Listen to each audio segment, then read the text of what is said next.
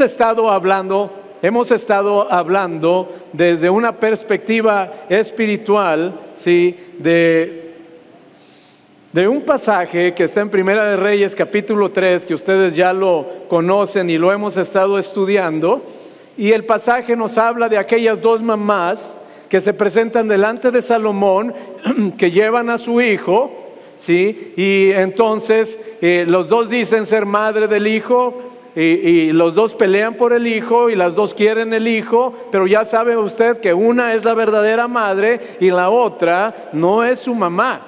La otra lo ha robado, la otra se lo quiere quedar para destruir todo aquel proyecto todo aquel proyecto. Cuando hay un ser humano que llega a este mundo, llega con parte, de parte de Dios con un proyecto, con un propósito en su vida, y entonces el enemigo llega a tratar de robar ese propósito. ¿sí? Ahora, el domingo pasado vimos que hay tres cosas que él quería hacer desde el antepasado. De acuerdo con Juan 10:10, dice la palabra que el enemigo vino a hurtar, matar y destruir. Eso es donde veas un imperio de muerte, donde veas un imperio de robo o de destrucción, ahí está presente el imperio de Satanás, ¿sí? Pero también dice la palabra de Dios, dice Jesús, pero yo he venido para que tengan vida. Y hay otro pasaje donde dice Jesús que para eso apareció Él, para deshacer las obras del diablo. Deshacer las obras del diablo implica que algo ya estaba hecho, ya estaba hecho, sí, por aquello que nosotros pensemos que como ya algo se hizo, ya fue robado, ya no podemos hacer más, pero Dios dice que Él apareció para deshacer. Deshacer es derribar, es echar abajo todo aquello que en algún momento llegó a nuestra vida a dañarnos, a afectarnos, a robar ilusiones, a robar proyectos, a robarnos años de nuestra vida. Pensaba en el ladrón que murió crucificado con Jesús que le dijo, Señor, acuérdate de mí cuando estés en tu reino. Y Jesús le dijo, de cierto, de cierto te digo, hoy estarás conmigo en el paraíso. Y pienso lo extraordinario de que él haya podido ver la salvación en el último momento de su vida, pero eso lo, recuerdo con gran gozo, pero con profundo dolor. No puedo dejar de ver que 80 o 90 años de su vida se los robó completamente 80 o 90 años viviendo como un delincuente, dañando a todos y haciéndose daño a él mismo. Qué extraordinario es llegar al final y encontrarte con Dios y su salvación. Pero qué terrible es ver que nos haya robado años de nuestra vida. Te lo digo con todo mi corazón, todo lo que en tu vida pasó antes de caminar con Jesús fueron años que el enemigo de alguna manera te robó años en los que no cumpliste el propósito que Dios tenía para tu vida. Entonces, bueno, eh, algo que me ha impactado y te lo comparto como iglesia es que Jesús no solo sana, Jesús no solo perdona, Jesús no solo libera, Jesús no solo restaura, Jesús también retribuye. Y retribuir es regresar regresar. Es posible volver a tener lo que ya no teníamos. Es posible volver a abrazar lo que ya no abrazábamos. Es posible volver a soñar cuando ya no soñábamos.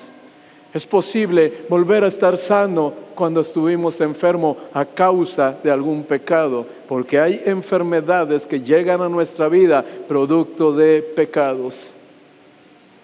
Es posible y de eso yo te comparto en esta mañana para cerrar este tiempo.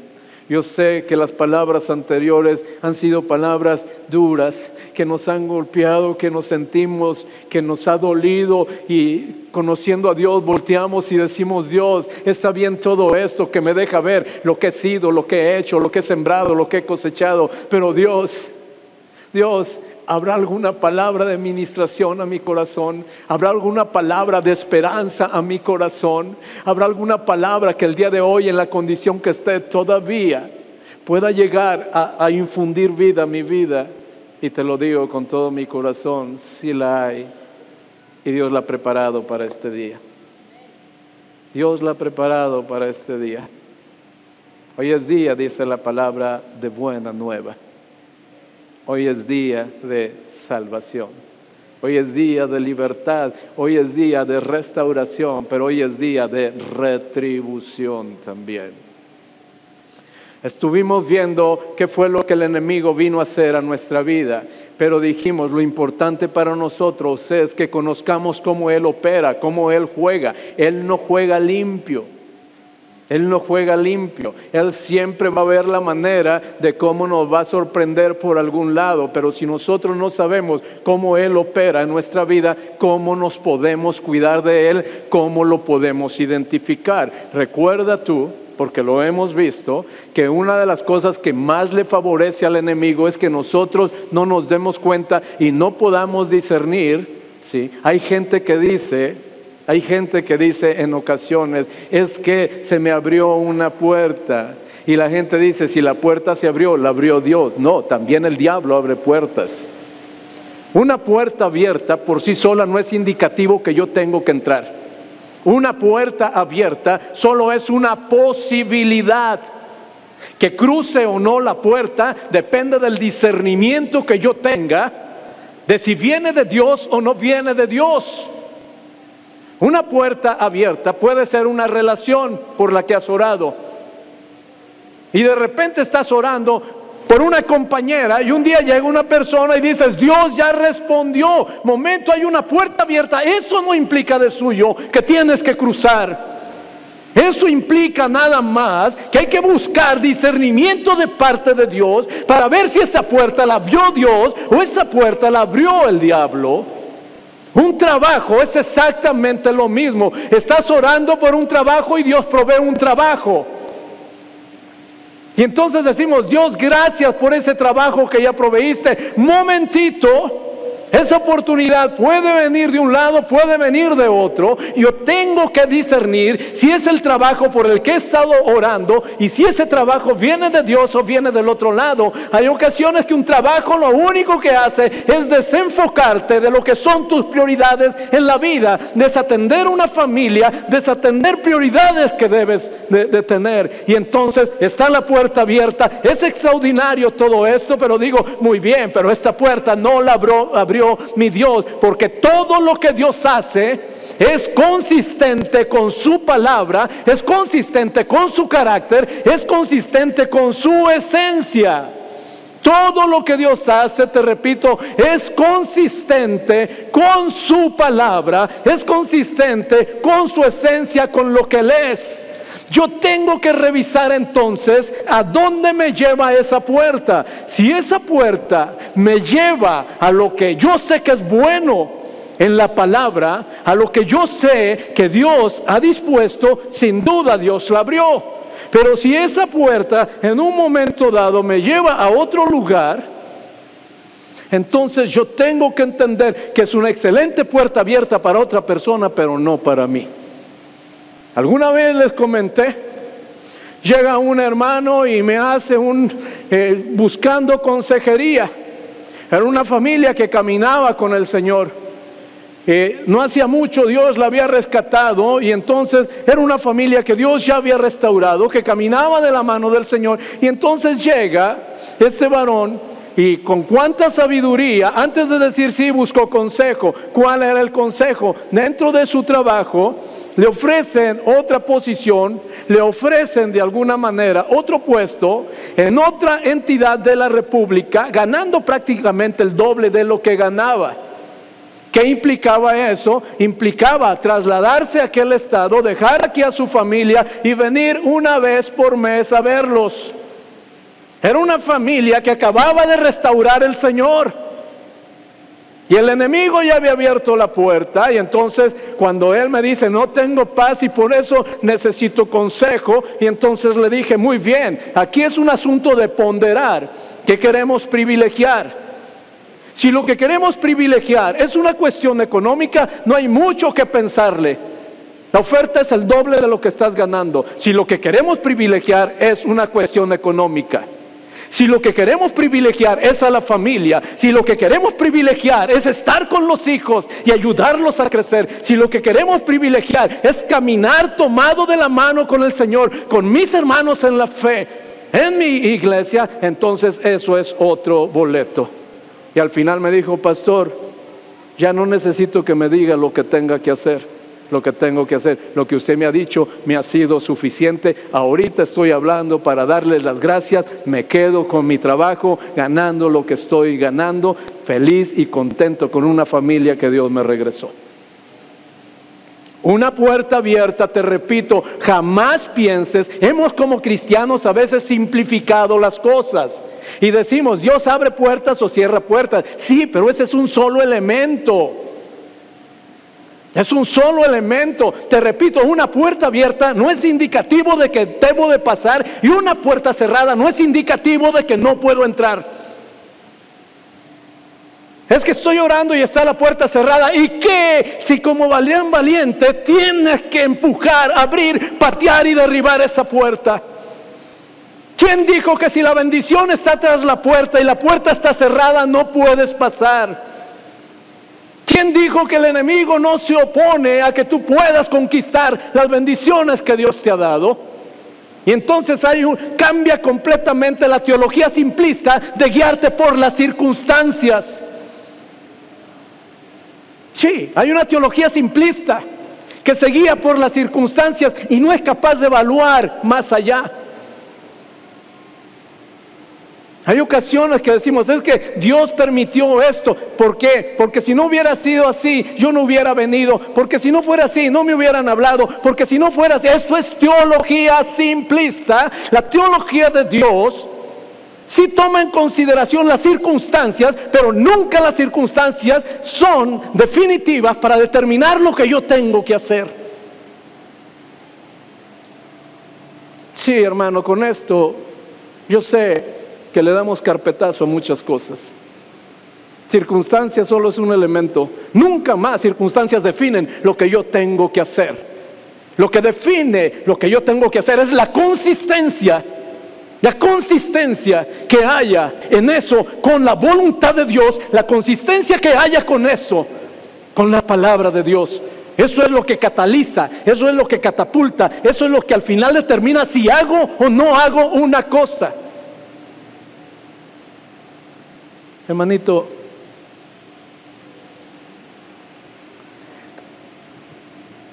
no tienes idea de lo que Dios te ama, no tienes idea de lo que en mi corazón hay por ti como iglesia.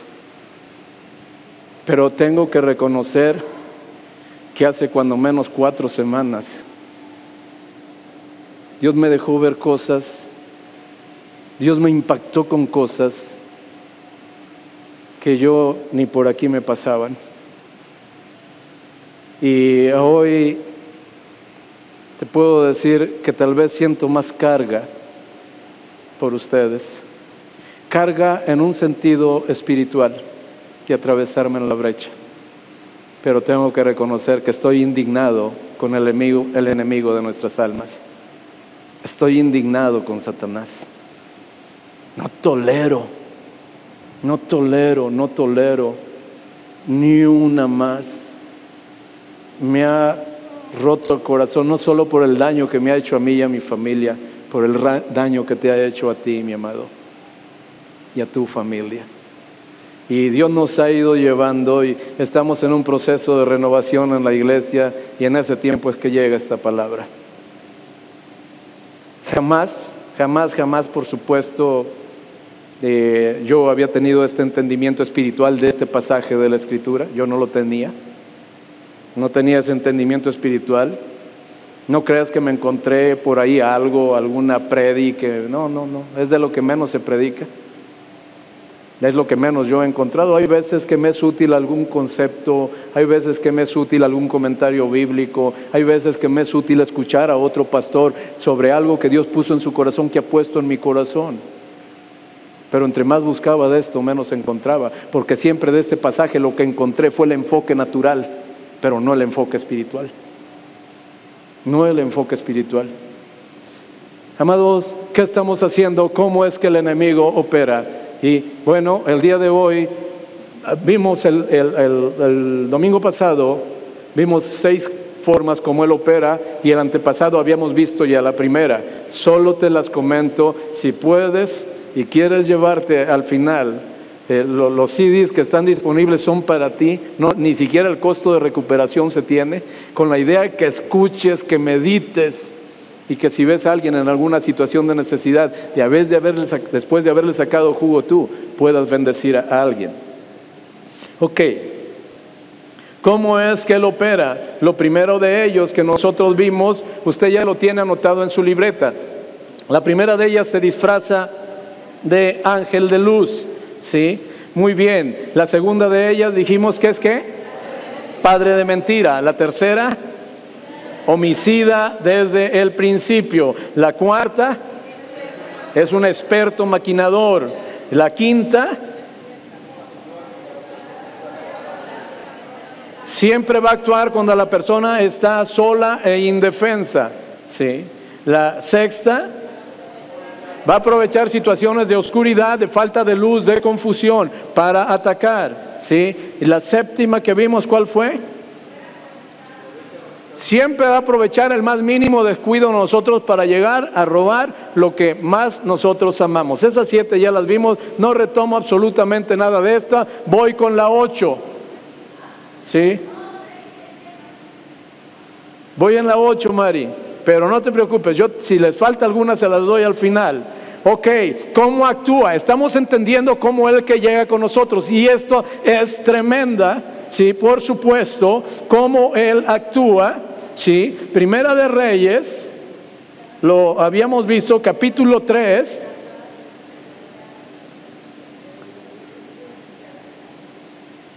Primera de Reyes, capítulo 3.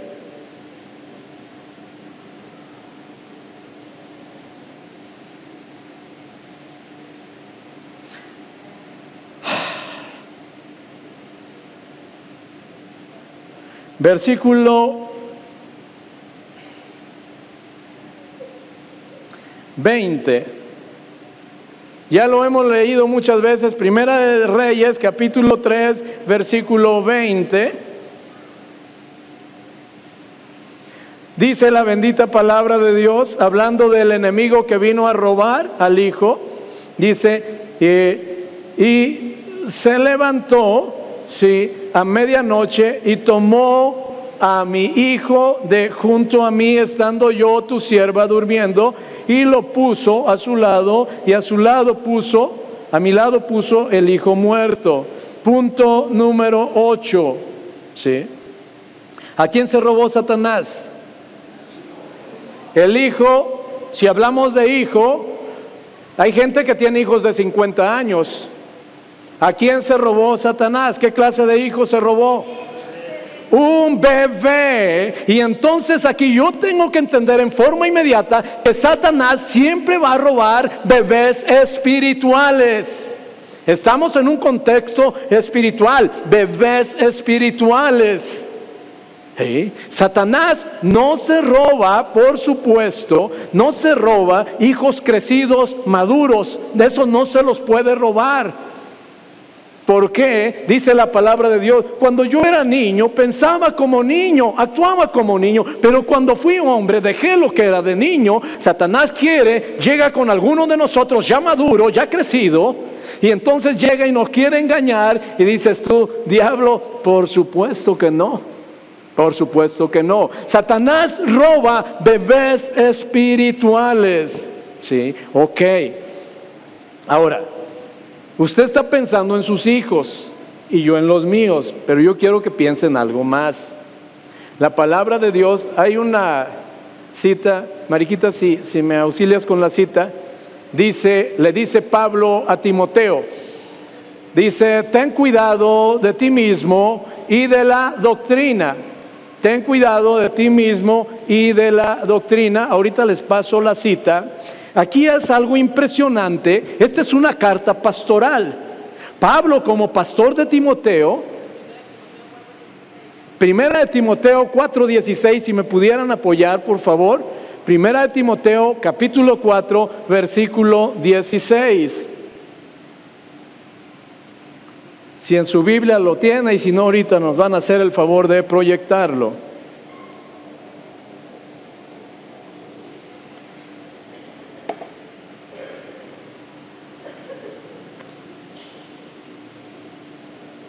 Muy bien. Dice la bendita palabra de Dios, le digo es epístola pastoral. Le dice Pablo a Timoteo, sí, primera de Timoteo 4, 16, bueno, desde el 15, le dice, ocúpate de estas cosas, permanece en ellas, para que tu aprovechamiento sea manifiesto a todos. Le está dando instrucción, ¿sí? Pero luego en el versículo 16, está conmigo, está proyectado. Podemos leer congregacionalmente la primera parte del versículo. Dice, ten cuidado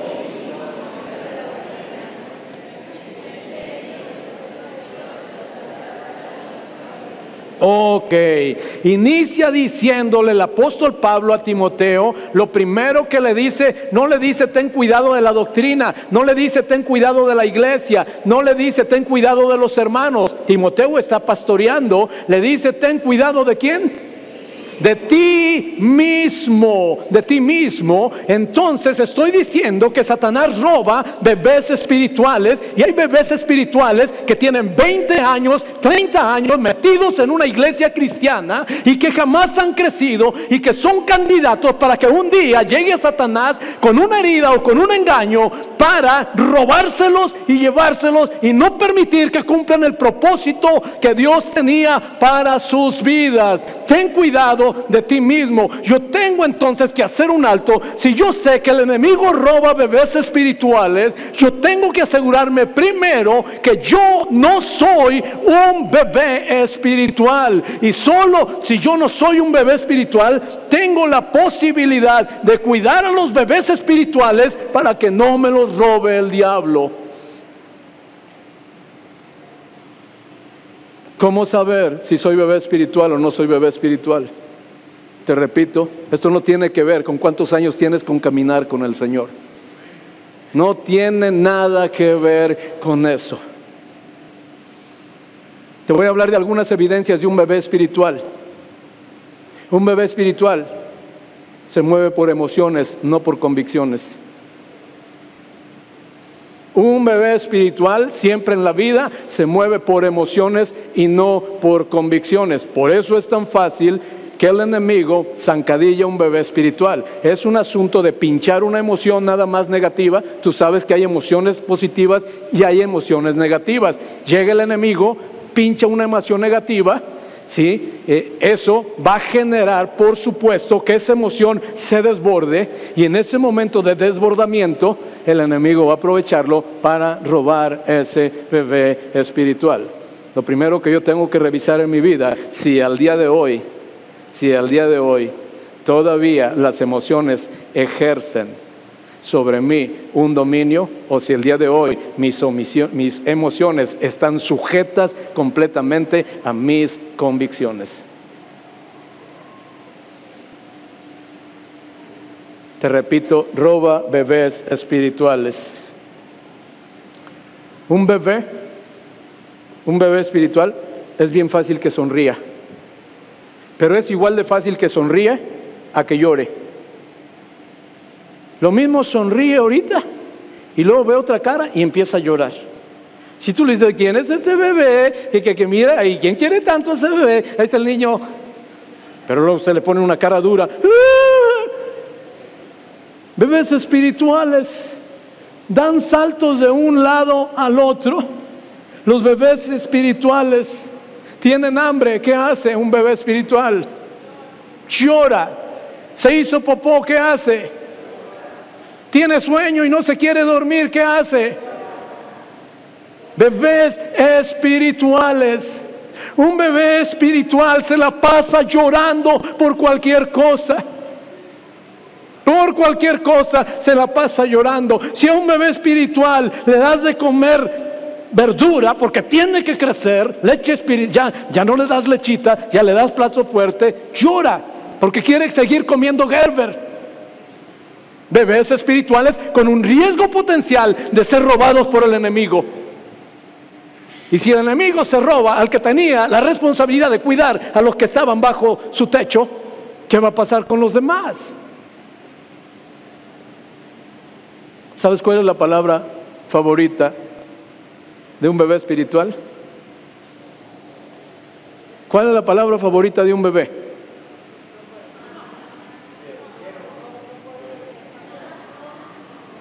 ¿Alguno de ustedes, sus hijos, vio una caricatura de que alguien eh, eh, cantaban en esa cancioncita? Este mundo es mío, este mundo es mío, yo soy fulanito de tal y soy mío. La palabra, la palabra, la palabra que más les gusta a los bebés, dicha de mil maneras, es mío. Si lo quiero, es mío. Si me gusta, es mío. ¿Sí? Todo lo que tengo es mío. Si Él lo tiene y no lo tengo yo, pero yo lo quiero, es mío, voy y se lo quito. Un bebé espiritual siempre está enfocando en lo que Él quiere, no en lo que los padres quieren hacer en Él. Eso es bebé espiritual. El enemigo roba bebés espirituales. No tienes idea. Mi corazón ha llorado en estos días. Mi corazón ha llorado, me ha dolido como no te imaginas. Cuando he visto con caras, cuando he visto rostros, cuando he visto el dolor, cuando yo mismo he pasado por esos procesos y digo, Señor, no la vi venir. Señor, no me di cuenta. Señor, no pude. Si yo no lo sabía, cómo yo enseñaba a la iglesia. ¿Cómo enseñaba la iglesia que mientras no maduramos somos objetivo central del enemigo? ¿Cómo decirle a la iglesia que de la madurez no tiene nada que ver con los años de cristianos? Hay creyentes que tienen un año de caminar al Señor, pero han entendido lo que es la perspectiva cristiana de la vida. Han entendido que todo el enfoque es en función de Dios y no en función de mí.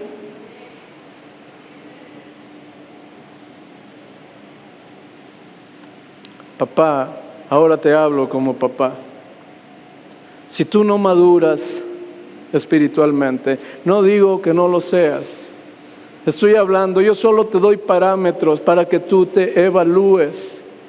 Pero si tú no maduras, menos puedes ayudar a los que están contigo a madurar. Menos puedes ayudar a los que están contigo a madurar. ¿Cómo ayudas a madurar a tus hijos si tú mismo no has madurado? Ayer con dolor platicaba con un pastor que quiero mucho, que respeto mucho, que honro mucho, y pasó una situación en su congregación. Y cuando me platica lo que pasó en su congregación, que lastimó su corazón, por cierto, pero que la gente ni cuenta se dio, porque Decía, tal parece que el único que no tiene derecho en la iglesia a ser herido es el pastor. Ese está hecho de otra cosa, ese aguanta todo, ese hablan, le digan, le juzgan, lo, lo que sea, no pasa nada. Entonces le daba la queja, platicaba con otra persona y le daba una queja. Empezó a hacer algo incorrecto la persona, incorrecto completamente, pero que en su teología juzgaba correcto. Lo empezó a hacer. Entonces tuvo que llegar un momento de confrontación. Y cuando llega el momento de confrontación, eh, de la abundancia del corazón habla la boca. Hay un momento donde empieza a hablar y el pastor le dijo, aquí nos paramos, esto es muy serio. Esto es muy serio, lo que acabas de decir es muy serio. No te has dado cuenta, pero esto es muy serio. No se dio cuenta la persona en qué momento ¿En qué momento ¿sí? se separó de su pastor para abrazar una rebeldía, un caso de rebeldía? No se dio cuenta en qué momento se separó de su pastor. Fue más leal al rebelde que a su pastor. Sin tener, sin tener la certeza de que las cosas fueran así. Entonces, pues híjole, de veras lo abracé nada más. Lo abracé nada más porque pues no es la primera vez que sucede, ni va a ser la última que va a suceder. No va a ser la última que va a suceder. Nada más te repito, amado, aquí el asunto es cómo peleamos estas batallas. Satanás roba bebés espirituales. Primero asegúrate de no ser un bebé espiritual tú. que si un paso das, lo das con un profundo entendimiento y una profunda convicción y un profundo respaldo en la palabra de Dios. Un bebé se mueve en base a lo que la palabra de Dios le instruye a hacer. Un bebé entiende que solo hay una prioridad en la vida primaria y esa prioridad se llama Dios. Y con Dios nadie compite. Y después de Dios entiende que hay otra serie de prioridades en este mundo, ya depende si es soltero si es casado y en base a esas prioridades camina. No importa si le gusta o no le gusta, no importa si se siente bien o no se siente bien. No importa si las convicciones le mueven o no le mueven, perdón, las emociones le mueven o no le mueven. Ok. Si entendemos esto, hermano? Si logras entender que Satanás roba bebés espirituales y la palabra de Dios dice, el que cree estar firme, mire que no caiga. Alguna vez hace muchos años alguien me dijo algo con que es con lo que más batallas en la iglesia y solo le dije, mira, pues batalla uno con muchas cosas, pero si tuviera que separar dos cosas, era un siervo de Dios con quien podía yo platicar. Si tenía que separar dos cosas, solo podría decirte, hay, solo hay dos personas con las que batallo en la iglesia, con los inmaduros y con los maduros. Nada más con ellos batallo. Con los inmaduros batallo con su inconsistencia. No terminan de afianzarse, no terminan de afianzarse. Ahí van, caminan tres pasos para adelante y luego un pasito para atrás. Y ya habíamos construido y parece que nos derriben y a volver a construir. Con eso batallo con los inmaduros. Y con los maduros batallo con su suficiencia. Porque hay un momento que el diablo los engaña y les hace creer que en su madurez, que en los años que tienen ya leyendo la Biblia, en recitar pasajes enteros de la palabra de Dios, entonces llegan ellos a una cierta estatura espiritual donde ellos creen que por ellos solos ya pueden tomar las mejores decisiones en la vida. Y batallo con esas dos cosas. Batallo con esas dos cosas. Eso fue hace muchos años. Hace muchos años. Dios nos ha ido gracia y hemos ido avanzando. Y estamos en un proceso de renovación como iglesia. Que estamos empezando por donde tenemos que empezar, desde arriba. Desde arriba, ¿por qué? Porque queremos ser, queremos ser lo que Dios quiere que seamos. Queremos vivir de la manera que Dios quiere que vivamos.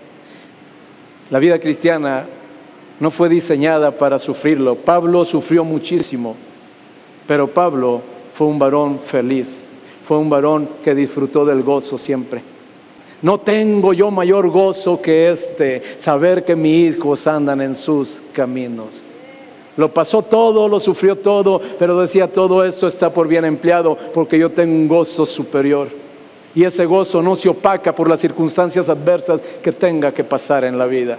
Amados, punto número 8. Entonces Satanás roba bebés espirituales. Ten cuidado de ti mismo. Ten cuidado de ti mismo, examina tu propia vida y luego, estando en una posición de madurez, por favor, por favor, por favor, invierte en tus hijos, invierte en tus hijos. Mientras tus hijos no maduren espiritualmente, Satanás se los puede llevar, se los puede llevar con amistades, se los puede llevar a escenarios que no favorecen. Un hijo maduro, sin ningún problema, tiene un ofrecimiento que sabe que no es correcto a Dios, no, no voy a ir, esto no es correcto y esto no lo voy a hacer. Pero mientras tus hijos y mis hijos no maduren, siempre va a estar la posibilidad de que el enemigo lleve y se robe lo que más amamos en la vida.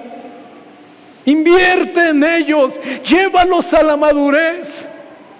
Llévalos a un entendimiento de su relación con Dios. Llévalos a un entendimiento de lo que es la vida cristiana. Llévalos a un entendimiento que las cosas no terminan aquí. Llévalos a un entendimiento que aquí es preparación para el gran evento final donde nos vamos a reunir con Dios en el cielo.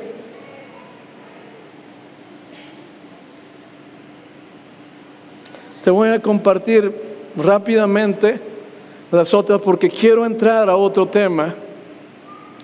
Número, nueve, acababa, acababa de leer usted en Primera de Reyes capítulo 3 versículo 20 y dice que Vino la mujer en la noche y ¿qué hizo?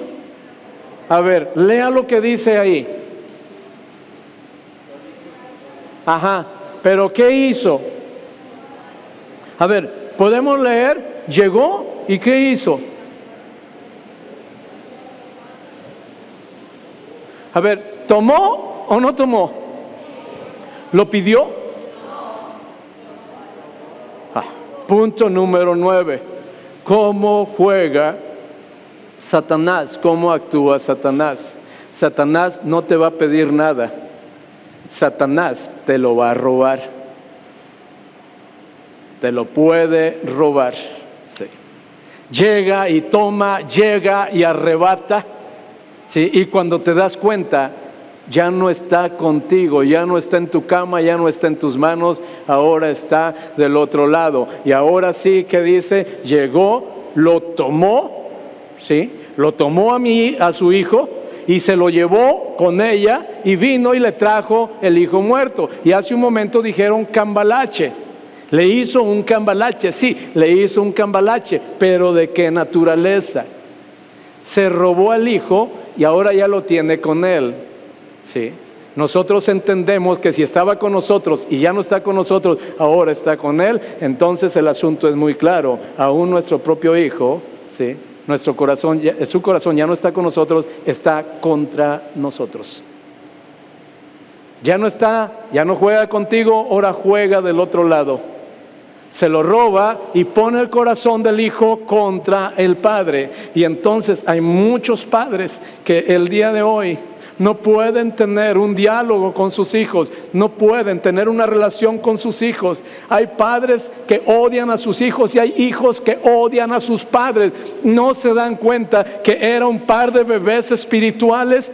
Y digo era un par de bebés espirituales porque el que se suponía era maduro, que tenía que cuidar al inmaduro, no lo cuidó porque era inmaduro también. Y el otro en su inmadurez fue robado. Y el día de hoy hay una tremenda bendición en ese hogar porque la palabra de Dios dice que si no se vuelve el corazón de los padres a los hijos y si no se vuelve el corazón de los hijos a los padres, va a haber una terrible maldición en ese hogar. Entonces el enemigo, punto número uno, llega de noche cuando está uno descuidado y llega y no pide permiso, no dice, oye, me permitirías, mira, me llevo a tu hijo de fin de semana y te lo regreso. No, llega, lo arrebata se lo lleva con él, lo pone a en un terreno diferente al tuyo y ahora volteó completamente al hijo contra sus padres. Así opera el enemigo. Y algunos de ustedes algunos de ustedes tal vez ha habido etapas de la vida donde han batallado con sus hijos y hemos culpado a la adolescencia y hemos culpado a otro montón de cosas. Y es que es esto, es aquello. No, mi amado, no es eso. Honra a tu padre y a tu madre. Es de bebé, es en tu primera infancia, es en tu adolescencia, es en tu juventud, es cuando ya te cases, cuando ya tengas abuelo, cuando seas abuelo. La palabra de Dios no ha cambiado. Honra a tu padre y a tu madre.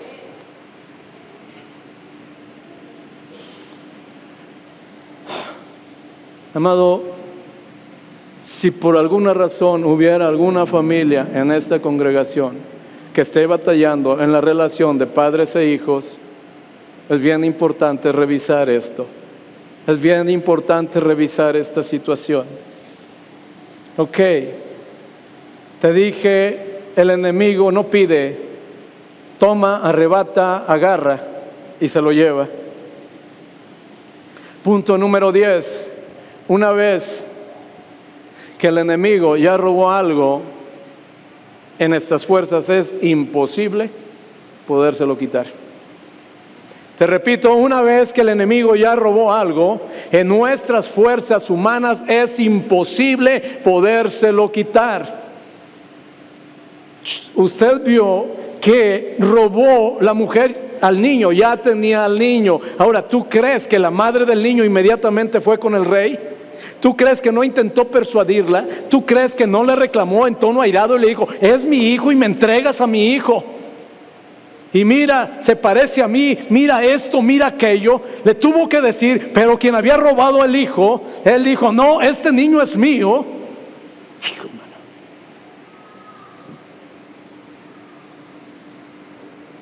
voy a decir algo, nada, nada más, digo, de esas es de tiro por viaje.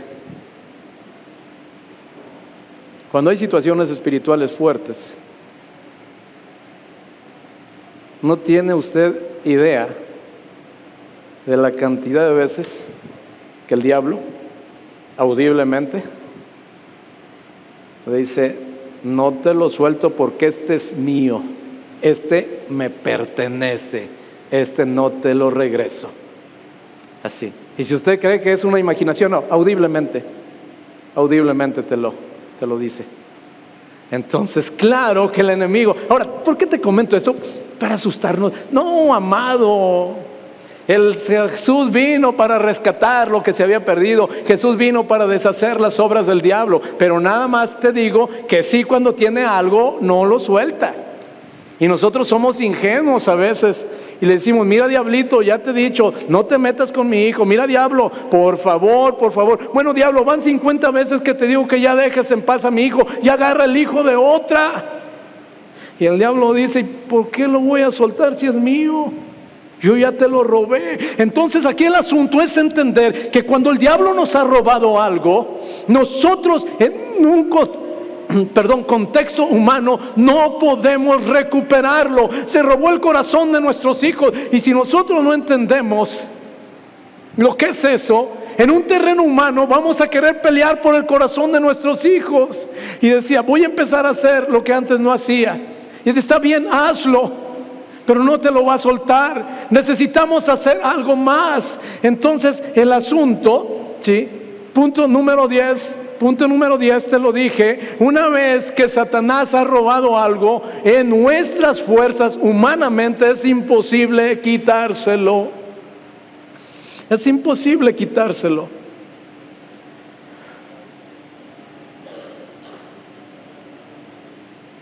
Y al final, punto número 11, que ya te lo había dicho el domingo pasado, doquiera que pase el enemigo va a dejar una estela de muerte, de destrucción por donde quiera que pase el enemigo, va a dejar una estela, va a dejar un rastro evidente de muerte y de destrucción. Entonces, cuando yo no entiendo estas situaciones, no me doy cuenta. ¿No tiene usted idea la cantidad de veces que en una familia se encuentra peleando un hermano con otro hermano? Tendría que decirle que conozco casos de donde un hermano ha matado a otro hermano, hermanos en la sangre, de un padre ha matado a un hijo, un hijo ha matado a un padre. Una estela de muerte, una estela de, destrucción. Entonces, eso me hace a mí afinar mis sentidos espirituales. Entonces digo, ok, ¿qué es lo que estoy viendo en casa? ¿Qué es lo que estoy viendo en mi propia vida? ¿Veo alguna, un rastro de destrucción? ¿Veo una situación de odio, enojo, resentimiento? En forma inmediata me paro. Yo no tengo por qué seguir cinco o diez años para resolver esto. ¿Por qué? Porque ya entiendo cómo el enemigo ataca. En matrimonio, ya lo sabe, usted no tiene idea de la cantidad de veces que un esposo pelea con la esposa, no de esta congregación. Aquí no hay un solo matrimonio que pelee. Pero en otras congregaciones que conozco, no tiene idea cuántas veces pelea el hombre con la mujer y la mujer con el varón. Y no se dan cuenta, no se dan cuenta que mientras ellos están peleando entre ellos, el enemigo está muerto de risa. No se dan cuenta que el asunto, el problema no es ella y yo. El problema, ¿por qué no nos sentamos, platicamos y los dos luchamos en contra del problema? Los dos, ¿qué tenemos que hacer cada uno? ¿Sí? Ok. Le digo, si por donde va pasando, le quiero decir una cosa y usted ya lo sabe. Cuando no conocemos al Señor, por afuera, por donde usted camina, en su trabajo, en la escuela, por donde usted camina, no podrá negar que usted ve estelas de muerte y de destrucción. No podrá negar que hay estelas de muerte y de destrucción, pero usted, que es un hombre ejercitado, que sus sentidos espirituales están ejercitados, usted en forma inmediata dice, aquí hay un imperio de muerte. Y usted entiende por dónde cuidar el asunto, ¿sí? Ok. Me queda nada de tiempo, pero tengo que terminar. Tengo que terminar y el asunto es, tú sabes que esta historia no terminó ahí.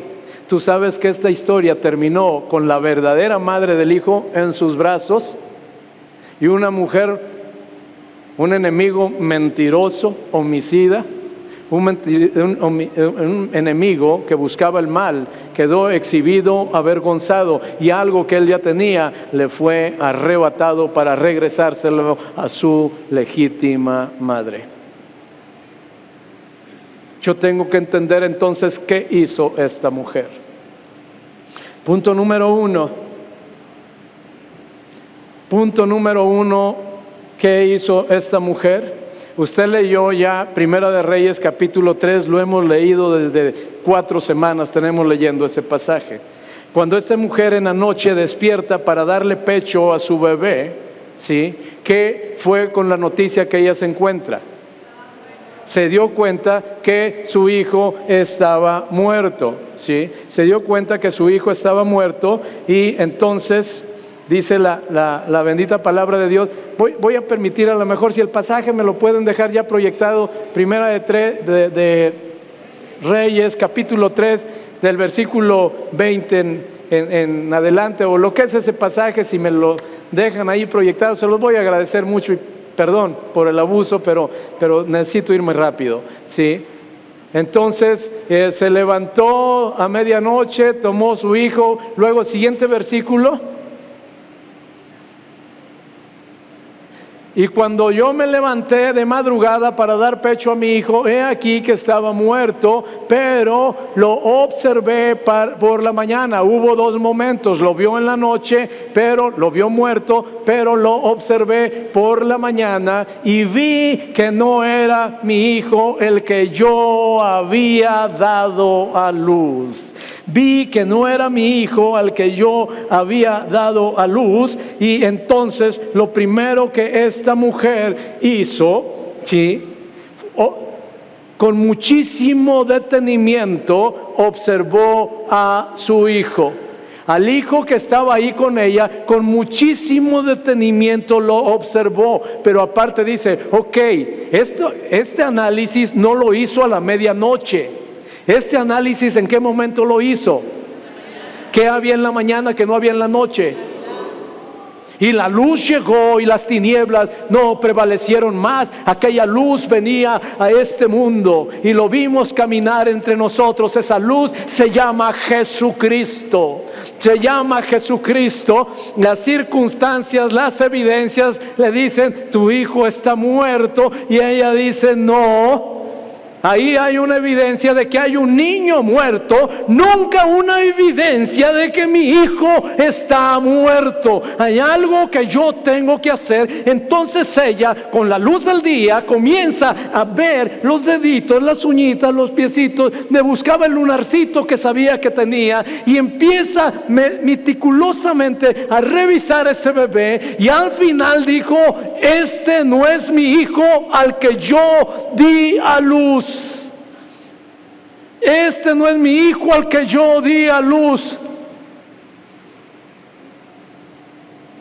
Proverbios capítulo 27, versículo 23.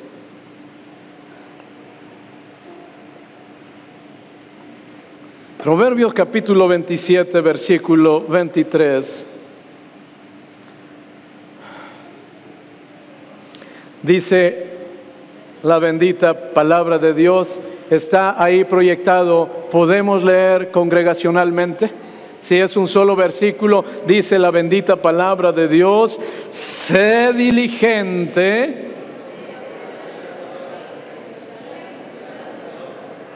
Sé diligente en conocer el estado de tus ovejas y mira con cuidado por tus rebaños. Y en el contexto que estamos hablando, sé diligente, sé diligente en conocer el estado de tus ovejas. Fue lo que hizo esta mujer, examinar el estado de él. Sí, ok, amado, si como Padre Dios te está hablando y si por ovejas en un primer momento dado entendemos tus hijos, entonces yo tendría que preguntarte qué tan diligente eres o has sido en conocer el estado de tus ovejas? ¿Conoces lo que hay en el corazón de tus hijos? ¿Conoces el estado en que se encuentra el corazón de tus hijos?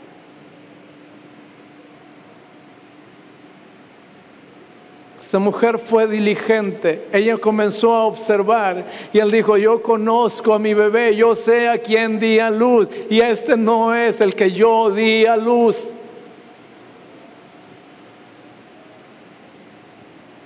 No podemos conocer el estado de nuestras ovejas si nosotros no hacemos un alto en nuestra vida y de una manera sistemática, de una manera direccionada nos ponemos a conocer y a observar el estado de nuestros hijos. Yo tengo que sentarme. Yo tengo que sentar, no importa si tiene 20 años, siéntalo en tus piernas y todavía lo puedes. Y comienza a ver cómo está su corazón. Comienza a ver si en ese corazón hay heridas de cuando era un bebé, de cuando era un niño, que un día le dimos vuelta a la página, pero no las atendimos. Comienza a ver qué le preocupa, por qué llora. No lo dice, porque se encierra en el cuarto, porque no quiere platicar con nadie, porque está enojado con todos. Sé diligente en conocer el estado de tus ovejas.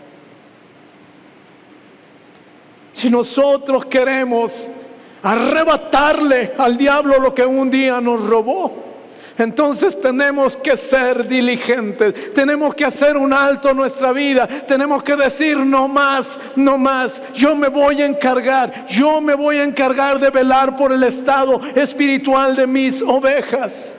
Yo me voy a encargar de revisar su corazón, cómo está su relación con Dios, cómo están sus relaciones interpersonales, cómo es la relación con nosotros, qué tanto honra a su madre y a su padre, qué tanto habla con la verdad, qué tanto tiene un compromiso de santidad y de temor delante de Dios. Eso es conocer el estado de tus ovejas.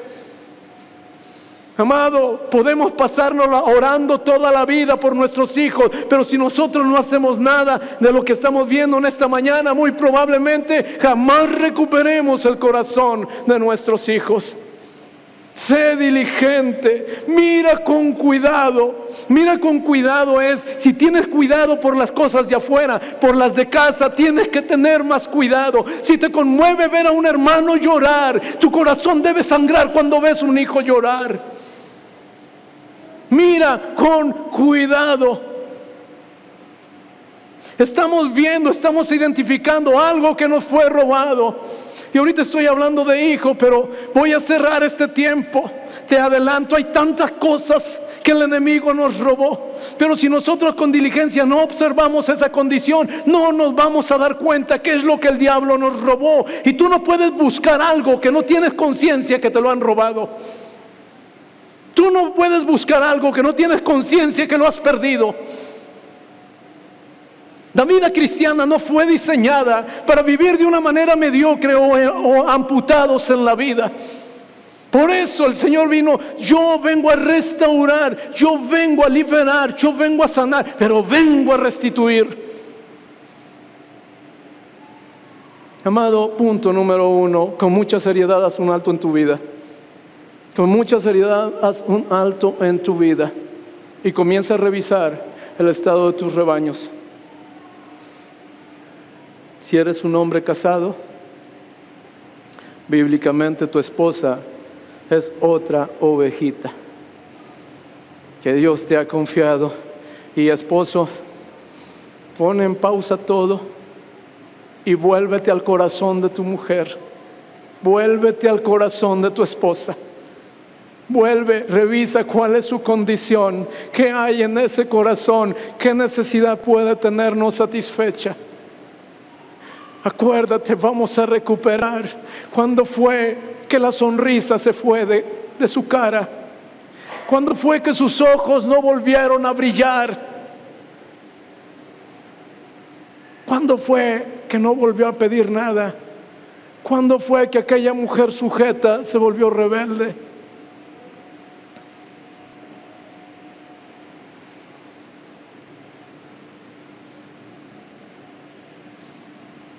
Punto número dos.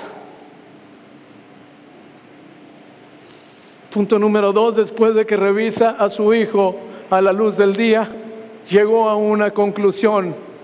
Y esa conclusión dijo, este no es mi hijo al que yo di a luz. ¿Qué fue lo que hizo esta mujer? Rechazó un veredicto que había sobre su hijo. Cuando hablo de hijo, hablo de un proyecto de vida. Hablo de un proyecto de vida. No necesariamente estoy hablando de un hijo físico, estoy hablando de un proyecto de vida que alguien nos dijo, se te fue la oportunidad, ya no puedes, tienes 50 años, nadie te va a dar trabajo, lo que no hiciste cuando eras joven no lo puedes hacer el día de hoy. Y hay un veredicto sobre nosotros que tiende a inutilizarnos, tiende a decirnos lo que nosotros somos, no lo que nosotros creemos ser. Y el mundo nos ha definido. Y entonces aquí hay una mujer que le dijeron, tu hijo está muerto y ahí es el que tienes a un lado. Lo examina y es una mujer que rechazó el veredicto que había en contra de su hijo rechazó el veredicto, dijo, este no es mi hijo al que yo di a luz. Yo di a luz a un hombre, a una mujer con un proyecto de vida, con un propósito de vida. Yo di a luz un siervo de Dios, yo di a luz a un ministro de Cristo, yo di a luz a un profesional, a un abogado, yo di a luz a un doctor, yo di a luz a un ingeniero, yo di a luz a un mecánico, yo di a luz a alguien que vino a este mundo para ser de bendición a toda la humanidad. Este que me estás presentando no es mi hijo. Y ese que dices que es un borracho, y ese que dices que es un drogadicto, hay muchas cosas que le han robado, pero mi hijo no es lo que tú como veredicto me estás dando de mi hijo. Mi hijo no está muerto, su proyecto de vida no ha concluido, su propósito en la vida apenas comienza. Reconozco que me descuidé, reconozco que me confié, pero aquí estoy viendo de frente a mi hijo y empiezo a declarar sobre mi hijo lo que Dios ha dicho que él es. Hay un veredicto en contra. Si queremos recobrar, tenemos que ir en contra de ese veredicto, porque ese veredicto surgió de una perspectiva natural de la vida. Ese veredicto surge de lo que los ojos físicos están viendo. Pero hay otro veredicto espiritual que Dios dio sobre tu hijo. El día que estuvo en tu vientre, Él dijo, antes que nacieses te conocí. Y antes, antes que estuvieses en el vientre de tu madre te conocí. Y antes que nacieses te santifiqué y te di por lo que usted quiera. Eso se llama propósito en la vida. Propósito en la vida. Entonces dijimos, número uno, si queremos recuperar lo que el diablo nos robó, número uno, ¿qué tenemos que hacer? Revisar el estado de nuestras ovejas. Ahí entra revisar tu propio corazón también. Número dos, ¿qué tenemos que hacer? Sí. Número dos, rechazar el veredicto de culpabilidad, de maldición, rechazar el veredicto de, de derrota, de perdedor, de pobreza.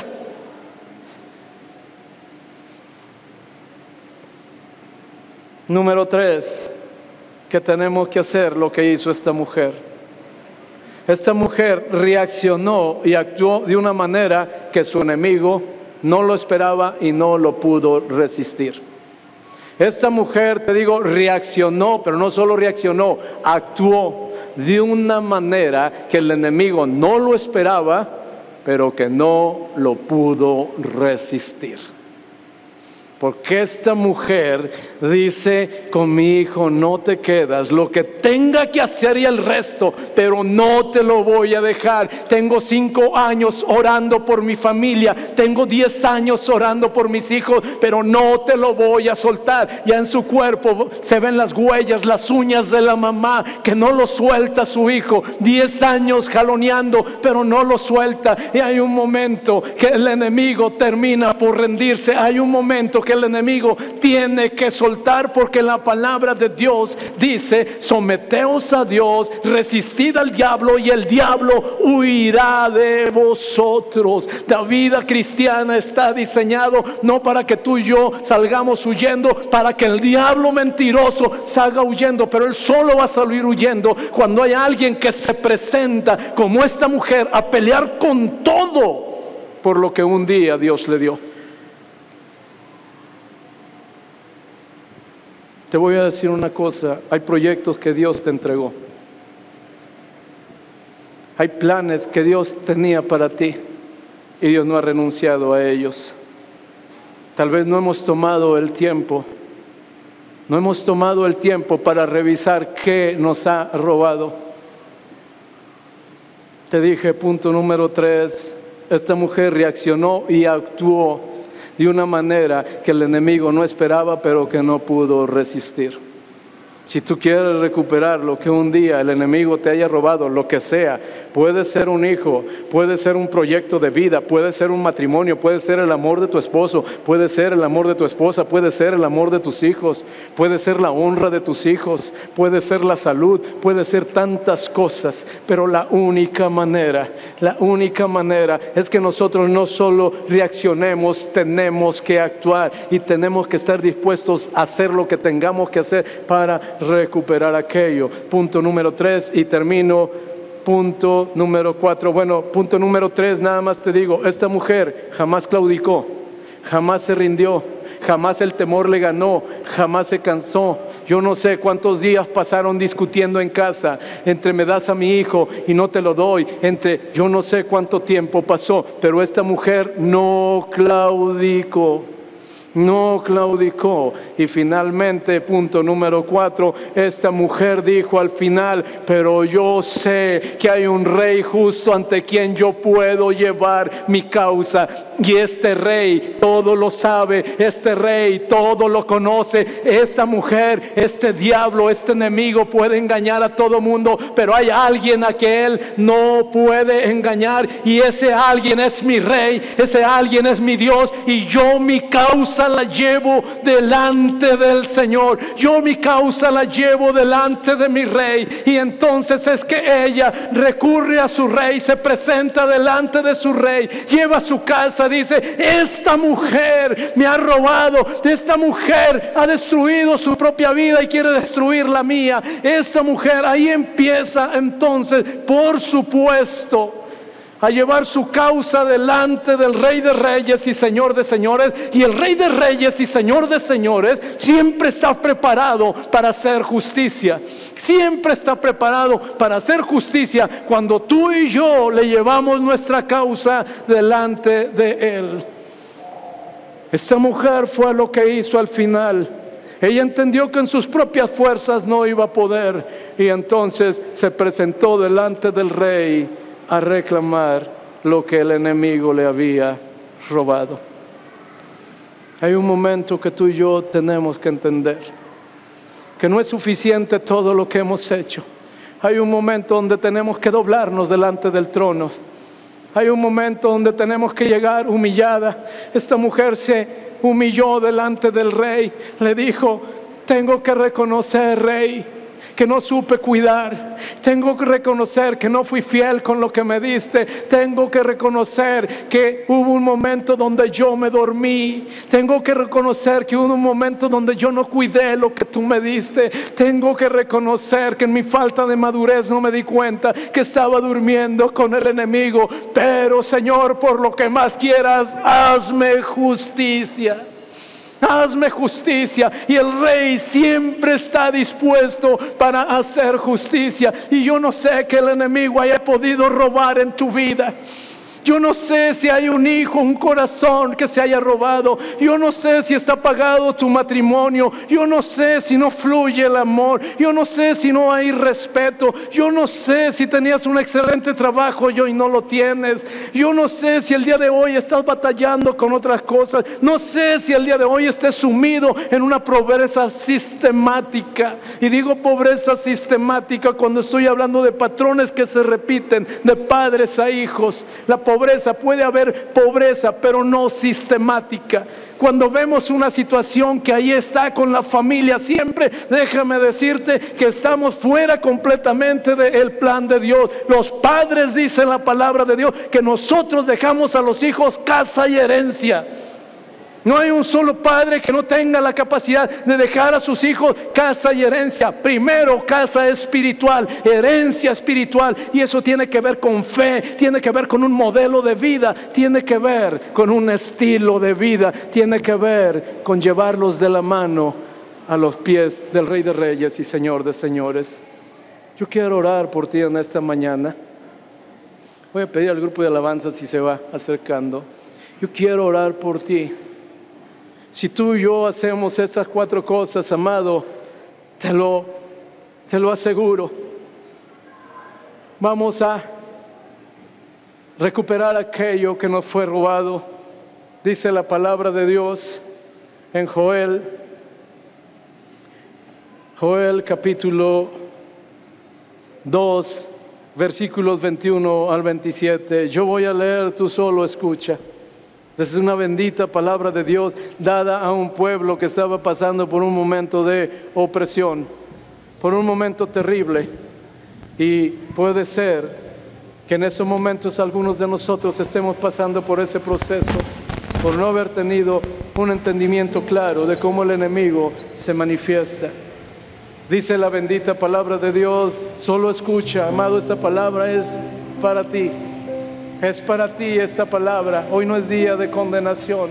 Hoy es día de una profunda esperanza de libertad. Tierra, no temas. Alégrate y gózate porque Jehová hará grandes cosas. Animales del campo, no temáis porque los pastos del desierto reverdecerán. Porque los árboles llevarán fruto. La higuera y la vid darán sus frutos vosotros también, hijos de Sión, alegraos y gozaos en Jehová vuestro Dios, porque os ha dado la primera lluvia a su tiempo, y hará descender sobre vosotros lluvia temprana y tardía, como al principio. Las eras se llenarán de trigo, y los lagares rebosarán de vino y aceite, y os restituiré restituiré los años que comió la oruga, el saltón y el revoltón y la langosta. Mi gran ejército que envié contra vosotros, comeréis hasta saciaros y alabaréis el nombre de Jehová vuestro Dios el cual hizo maravillas con vosotros, y nunca jamás será mi pueblo avergonzado, y conoceréis que en medio de Israel estoy yo, y que yo soy Jehová vuestro Dios y no otro, y mi pueblo nunca jamás será avergonzado.